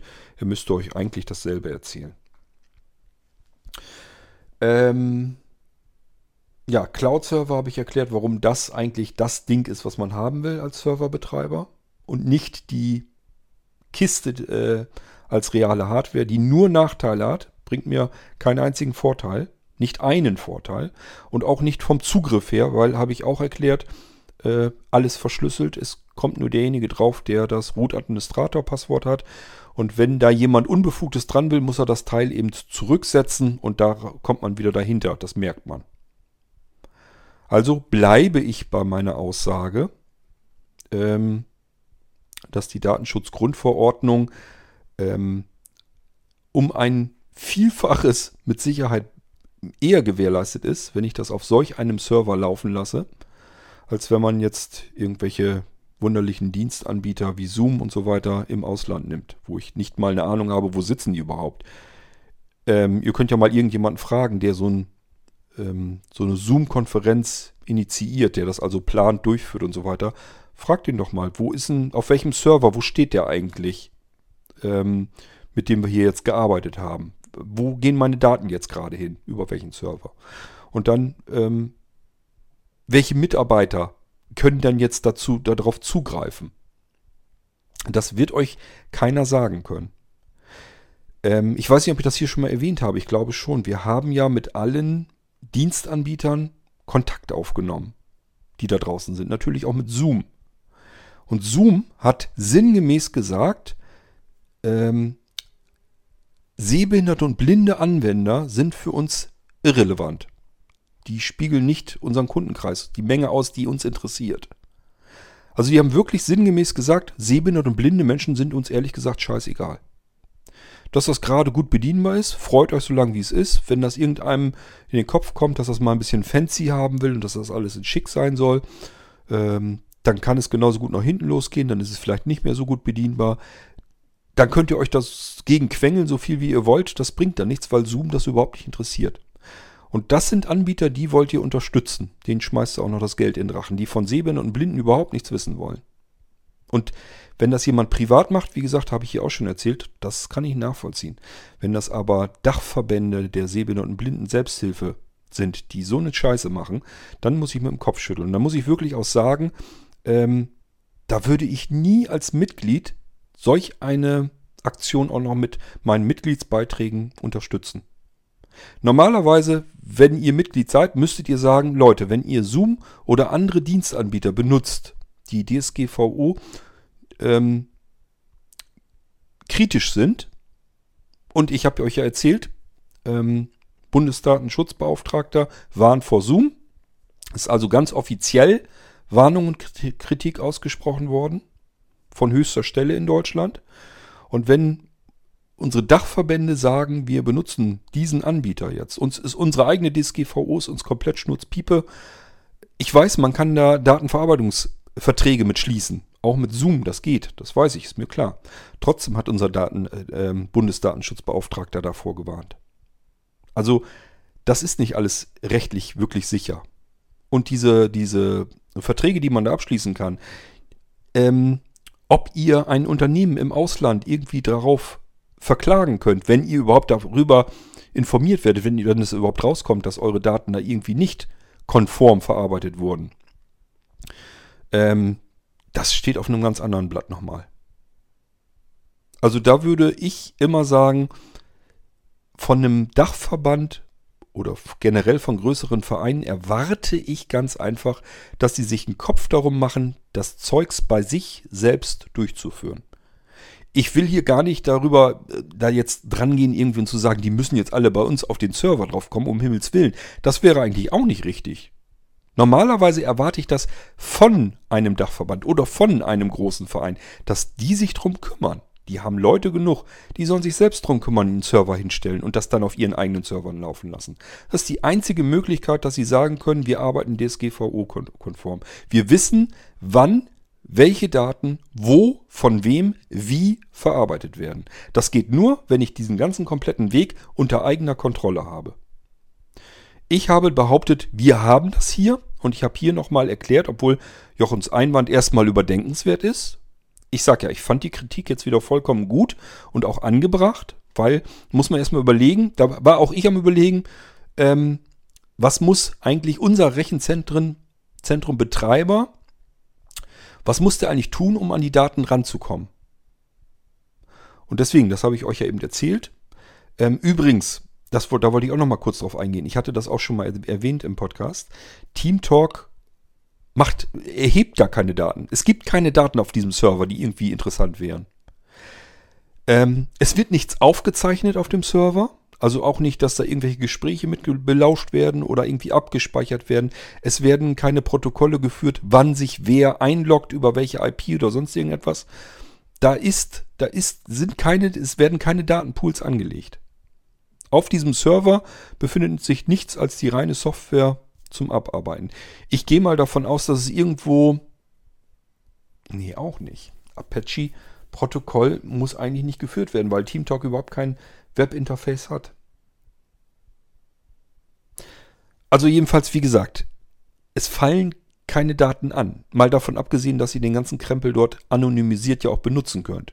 Ihr müsst euch nicht registrieren, ihr braucht keinen Account anzulegen, ihr müsst nicht mal euren wahren, echten Namen eintragen, sondern damit man sich vernünftig unterhalten kann, solltet ihr den Nickname umbenennen, irgendeinen Namen eintragen, unter dem ihr angesprochen werden möchtet. Das kann wilde Maus sein, dann werdet ihr als wilde Maus bezeichnet. Ähm, da kann man aber immer noch nicht erkennen, wer ihr seid. Also das war uns tatsächlich so wichtig und ich stehe da auch vollkommen dahinter. Und das ist etwas, das erwarte ich einfach, dass große Vereine und die Dachverbände sich genau dieselben Gedanken machen, wie ich sie mir, wie wir uns das hier bei Blinzeln gemacht haben mit dem OVZ. Das ist nicht irgendwie nur, dass ich sage, es wäre schön, sondern das erwarte ich einfach. Und wenn die das nicht hinkriegen, dann haben sie für mich jegliche Relevanz, für mich persönlich jegliche Relevanz verloren. Dann sind, sie, sind die Entscheider in diesen Verbänden und in den Vereinen fehl am Platz. Die gehören da nicht hin. Wenn sie so mit den Daten und den Mitgliedsbeiträgen umgehen, wie sie das da tun, dann gehören die dort nicht auf ihre Posten.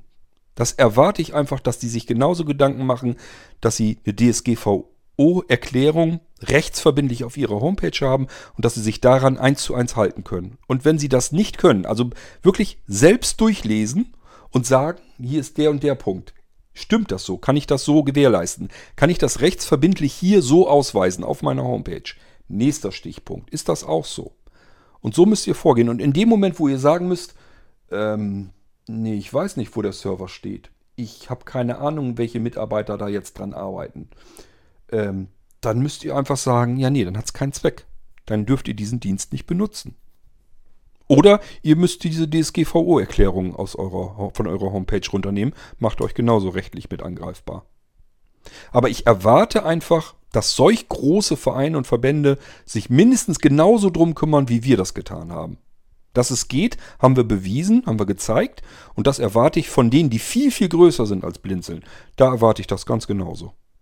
Die haben Mitgliedsbeiträge, Einnahmen. Die können sich fähige Leute leisten. Wir müssen es hier in Eigenregie machen. Ich behaupte zwar, dass wir auch fähige Leute haben, aber ähm, wir tun eben auch was. Und das erwarte ich von anderen, die genauso groß oder größer sind, ganz genauso. Das erwarte ich nicht von Privatanwendern. Wenn die Zoom benutzen, alles klar. Das würde ich vielleicht auch so machen. Gucke ich einfach, was kann ich am besten benutzen. Alles klar, Zoom läuft, kann ich mich mit anderen unterhalten, kann ich privat quatschen, alles super. Ob die jetzt Daten haben oder nicht, hat mich bei WhatsApp schon nicht interessiert, interessiert mich bei Zoom jetzt auch nicht. Aber ein Verein, der öffentlich auftritt und äh, ein Dachverband und so weiter, ein Unternehmen, die haben sich darum gefälligst zu kümmern. Die haben auf ihrer Homepage dafür gerade zu stehen und äh, haben das so auch rechtsverbindlich dort stehen. Dann müssen sie sich daran auch halten. Eigentlich müssten die ab, abgemahnt werden. Dass sie mal eben eins reingesemmelt kriegen. Hoffentlich nicht irgendwie, dass sie da mit großen Kosten oder so zu tun haben. Gehen nämlich bloß Mitgliedsbeiträge bei drauf, die woanders wichtiger wären. Aber dass sie zumindest mal einen reingeballert kriegen, dass ein Anwalt sie anschreibt und sagt, hier Leute, was macht ihr da? Das sollte eigentlich echt mal passieren. Also ich kann das wirklich nicht nachvollziehen. Das ist für mich No-Go. Das ist eine Katastrophe, was da gerade in der Selbsthilfe, in der Sehbehinder- und Blinden-Selbsthilfe ähm, stattfindet in diesen Vereinen. Das ist wirklich eine Katastrophe. Können froh sein, dass ich da nicht Mitglied bin. Ich würde erstmal einen riesen Radau machen und anschließend sofort meine Kündigung hinschmeißen. Da hätte ich gesagt, mit meinen Mitgliedsbeiträgen, nee, da kriegt ihr keinen Euro, keinen einzigen Euro dafür, dass ihr das einem amerikanischen Unternehmen in den Rachen schubst, der Daten, der dafür bekannt ist, dass er Daten verhökert, analysiert, ähm, der dafür bekannt ist, dass er sich irgendwelche Serverparks anmietet, irgendwo auf der Welt, wo ich überhaupt keine Ahnung mehr habe, wer fummelt da eigentlich noch an den Daten rum, was wird damit gemacht, wie werden die verarbeitet, protokolliert, ich muss Accounts registrieren und so weiter und so fort. Es werden jede Menge persönliche Daten ähm, abgerufen. Das geht alles überhaupt nicht. Und wenn so schlunzig mit den Daten dort umgegangen wird, obwohl sie auf der Homepage was ganz anderes stehen haben, das ist ähm, ja naiv zum Glück nur gedacht, aber es ist gelogen, was sie dann da behaupten auf der Homepage. Und das darf in der Größenordnung meiner Meinung nach überhaupt nicht passieren. Da sitzen verantwortliche Menschen, die ihrer Verantwortung absolut nicht nachkommen. Und schlimmer noch, das Geld ihrer Mitglieder in, in Unternehmen reinpumpen, die wiederum sagen, ja, ist ja ganz nett, das Geld nehmen wir ganz gerne, aber Sehende und Blinde sind uns ehrlich gesagt Schnurzpiepe. Das ist skandalös, dass äh, unsere Sehbehinderten- und Blindenvereine sowas tun. Gut, dann sind wir da auch noch mal kurz drauf zu sprechen gekommen. Jetzt bin ich am überlegen, irgendwas hatte ich noch, aber es wird wohl hoffentlich nicht so wichtig gewesen sein. Ähm, ja, also wenn ihr ein Verein seid, tretet den auf die Füße. Wenn ihr ein kleiner Verein seid und nicht so wahnsinnig viel Kohle habt, Blinzeln ist eine Möglichkeit, bieten wir euch an, könnt ihr mit benutzen. Dies Jahr sowieso kostenlos. Nächstes Jahr müssen wir mal überlegen, dass wir ein paar Münzen davon abkriegen. Wenn ihr möchtet, könnt ihr auch jetzt schon natürlich den Server mit benutzen. Und wenn er sagt, ja, ganz umsonst, das, wir sind, wollen hier auch nicht ähm, Schnorrer sein, könnt ihr euch gerne ein bisschen an den Kosten beteiligen. Spendet ihr irgendwas und dann ist gut. Ähm, wir können keine Spendenquittung ausstellen, weil wir kein Verein sind. Wir können dann aber Rechnungen ausstellen. Dann. Das heißt, wenn ihr jetzt sagt, wir wollen den Server mit benutzen, wir wollen aber hier nicht irgendein Schnorrer sein, sondern wollen uns an den Kosten beteiligen, äh, wir spenden jetzt keine Ahnung 20 oder 50 Euro, dann könnt ihr eine Rechnung von Blinzeln bekommen über 50 Euro und da steht dann eben drinne äh, Account, Servernutzung, bla, Ressourcen sowieso. Also eine ganz normale Dienstleistungsrechnung könnt ihr dann bekommen damit ihr da ein Papier in der Hand habt. Nur wie gesagt, eine Spendenquittung können wir nicht aufstellen. Wer das möchte, ist alles freiwillig jetzt dieses Jahr. Und nächstes Jahr müssen wir uns überlegen, wie wir das Ganze finanziell vernünftig machen. Ähm, meine Überlegung ist ja, Privatleute sollen, wenn sie die Struktur nutzen, die auf dem Server schon vorhanden ist, wo wir also keine Arbeit mit haben, dann sollen sie es einfach kostenlos benutzen. Wenn wir Arbeit haben, das heißt jemand sagt, ich will aber meinen eigenen Raum, dann haben wir da Arbeit mit. Das ist Einrichtung.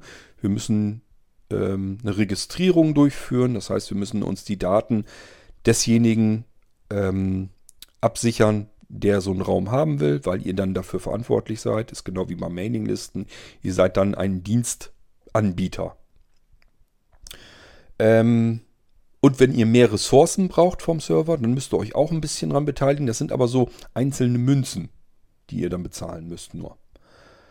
Genauso wenn ihr euren Raum Passwort schützen wollt, dann ist das eben weniger gut für die Allgemeinheit der Sehbehinderten und Blinden, die auf dem Server äh, sich rumtummeln wollen. Deswegen kostet dann das auch zum Beispiel wieder einen Euro mehr. Wenn ihr euren Raum ab, abdichtet, verriegelt äh, nach außen hin, dann kostet das auch dann wieder einen Euro mehr. Ähm, wenn ihr das Ding als Studio benutzen wollt, ganz viel Bandbreite fresst, ähm, dass ihr Podcasts aufzeichnen wollt oder Radiosendungen und so weiter, müsst ihr euch auch wieder ein bisschen mehr dran beteiligen. Und so müsst ihr euch das ungefähr vorstellen. Das ist alles im einstelligen Euro-Bereich und zwar im unteren. Dass das wirklich überhaupt kein Thema ist für euch. So und Vereine, ganz klar, die haben Einkünfte, die haben Mitgliedsbeiträge. Da müssen wir ein bisschen mehr nehmen und Unternehmen auch. So und Leute, die, die unseren Server dann auch noch zum Geld verdienen nehmen wollen. Also wenn jetzt jemand dabei ist, der sagt, ich will hier Schulungsseminare anbieten und da stelle ich mal eben so Rechnungen pro Person für 200, 300 Euro aus und noch mehr, dann ist ganz klar, daran müssen wir dann uns noch mehr dran ähm, be beteiligen, sozusagen an dem Gewinn, den ihr da einfahrt. Also da müssen wir auch wirklich sagen, das sind dann die teuersten Räume, mit denen man kriegen kann. Auch das völlig problemlos bezahlbar ich will da alle nicht wirklich, dass wir Geld mit verdient, aber ich muss euch natürlich ein bisschen an den Kosten mit beteiligen. Das macht ja sonst alles gar keinen Sinn. Ähm und wenn ihr einfach privat irgendwas machen wollt, einfach machen. Einfach drauf los. Keinen Kopf drum machen. Äh, geht ins OVZ. Formular.ovz.blinzeln.org. Einfach das Formular ausfüllen, eine Veranstaltung eintragen. Dann trefft ihr euch mit anderen, macht das, was ihr da thematisch eingetragen habt, führt er durch. Und dann äh, gibt es eine weitere neue Veranstaltung, an dem alle anderen teilhaben können. Kostenlos.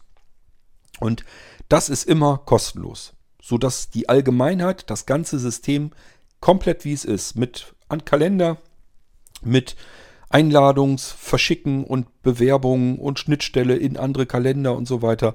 Das ist alles komplett kostenlos. Wir wollen wirklich hier einen Schub für die Allgemeinheit bringen, dass die solch eine Technik benutzen können. Als komplettes System. Nicht nur irgendeinen ranzigen Server, der da steht, sondern das ganze System als solches. Hängt ja viel mehr dran. Und äh, diejenigen, die ähm, ein bisschen Einnahmen und so weiter haben, die sollen sich bitte auch ein bisschen fair dran beteiligen. Die sollen dann auch ein bisschen Münzgeld dabei legen. Ich denke mal, dass das nur fair ist. Und wie gesagt, Daten fallen da nicht an. Das kann jeder auch gerne selbst probieren. Ähm, TeamTalk ist von der Installation her nicht jetzt so wahnsinnig aufregend schwierig. Ihr könnt euch zu Hause eine eigene Linux-Kiste hinstellen und dort einen TeamTalk-Server drauf installieren. Das kann man sich eigentlich so ein bisschen durchlesen im Internet, das kriegt man hin. Und dann könnt ihr einfach mal gucken, was fallen denn da für Daten an. Und mehr ist es bei uns eben auch nicht. Da fällt einfach nichts an. Ich habe selten so, ein Spar, so eine Spar, datensparsame Software gesehen. Ist wirklich toll. Ist genau das, was wir eigentlich im Sinn hatten, was wir vorhatten. Gut, ähm, ja, und ich bleibe bei der Aussage, Zugriff haben nur wir, fünf Leute, die das Root-Administrator-Passwort haben. Im Rechenzentrum hätten die Mitarbeiter tatsächlich eine Zugriffsmöglichkeit, aber nicht ohne dass wir es mitbekämen. Das kriegen sie nicht hin. Also die müssen das Root-Passwort resetten, zurücksetzen. Die können es auch nicht ändern und wieder zurückändern, sondern wirklich resetten. Das heißt, es wird ein komplett neues Root-Administrator-Passwort in dieses System ähm, eingerichtet. Dann können Sie zwar zugreifen, das alte Passwort ist aber auf immer weg und wir kommen nicht mehr rein und können dann erstmal überlegen, wie kann das angehen. Und dann müssen wir einfach davon ausgehen, irgendeiner wird es dann geändert haben. Und wir fünf sind eben so übersichtlich, dass wir das herausfinden können, wer es denn war. Ja, und somit bleibt meine Aussage, das ist das, was ich Jochen entgegensetzen kann, aber trotzdem, Jochen, nochmal ganz herzlichen Dank für die Kritik, denn so kann man da nochmal eben drüber sprechen und ich kann da nochmal drauf eingehen und mir überhaupt Gedanken machen. Ich habe mir da vorher keine Gedanken gemacht, wie würde es im Rechenzentrum eigentlich gehen, dass man an die Daten rankäme, wenn es denn Daten auf dem Server überhaupt gäbe. Gibt es wie gesagt nicht, aber wenn man da dran wollte, müsste man das Root-Administrator-Passwort resetten. Und wenn man das tut, kommen wir dahinter. Also bleibe ich dabei, es funktioniert nicht und somit haben wir das Ding dann auch gelöst. Gut, Jochen, wenn du noch was hast, immer her, Immer her damit. Und wie sagtest du zum Schluss so schön, bleib gesund, das wünsche ich dir auch. Äh, ich freue mich schon auf deine nächste kritische Äußerung. Ob sie gerechtfertigt ist oder nicht, das spielt erstmal gar keine Rolle. Dann kann ich mir wesentlich Gedanken machen und oftmals springt da irgendwas bei heraus. Das finde ich immer ganz gut. Das heißt, mit deiner Art von Kritik komme ich wunderlicherweise wunderbar klar. Es gibt andere Menschen, die kriegen das irgendwie nicht so richtig hin. Da klingt das nur so ein bisschen, als wenn sie irgendwie besserwisserisch was eben mal reindrücken wollen oder einfach ihre Meinung über die meine Meinung stellen wollen. Das bringt mir halt nichts, weil das nützt irgendwie nichts. Das, da kommt kein Dialog zustande. Das Gefühl habe ich bei dir eben irgendwie immer nicht und deswegen finde ich deine Kritik immer sehr fruchtbringend. Obwohl ich zugeben muss, das hat bei mir einen kleinen Moment gedauert, weil du dich immer nur meldest, wenn du was zu quaken hast, wenn du was zu kritisieren hast. Ähm, ist immer selten, dass, oder hast du dich überhaupt schon mal gemeldet, dass du irgendwas gesagt hast, dass dir was gefallen hat oder dass du was loben würdest oder so? Ich glaube nicht, das war immer nur, wenn du Kritik hattest. Macht in dem Fall aber gar nichts, du bist sozusagen mein Lieblingskritiker hier vom Irgendwasser. Ich hoffe, dass du noch lange Zeit dabei bleiben wirst und wenn es was gibt, was dir auffällt, wo du sagst, da hast du aber Blödsinn erzählt, lieber Kurt, dann Sag es mir ruhig gerne. Ähm, von dir kann ich das ganz gut vertragen. Wir hören uns wieder im nächsten Irgendwasser. Wollen wir mal hören, was ich da für Blödsinn erzähle. Oder ob es denn überhaupt Blödsinn ist. Das können wir dann hinterher feststellen. Bis dahin macht's gut. Tschüss, sagt euer König Kurt.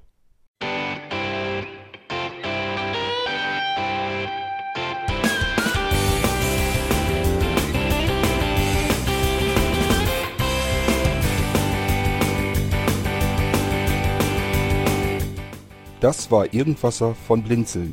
Wenn du uns kontaktieren möchtest, dann kannst du das gerne tun per E-Mail an podcast.blinzeln.org oder über unser Kontaktformular www.blinzeln.org.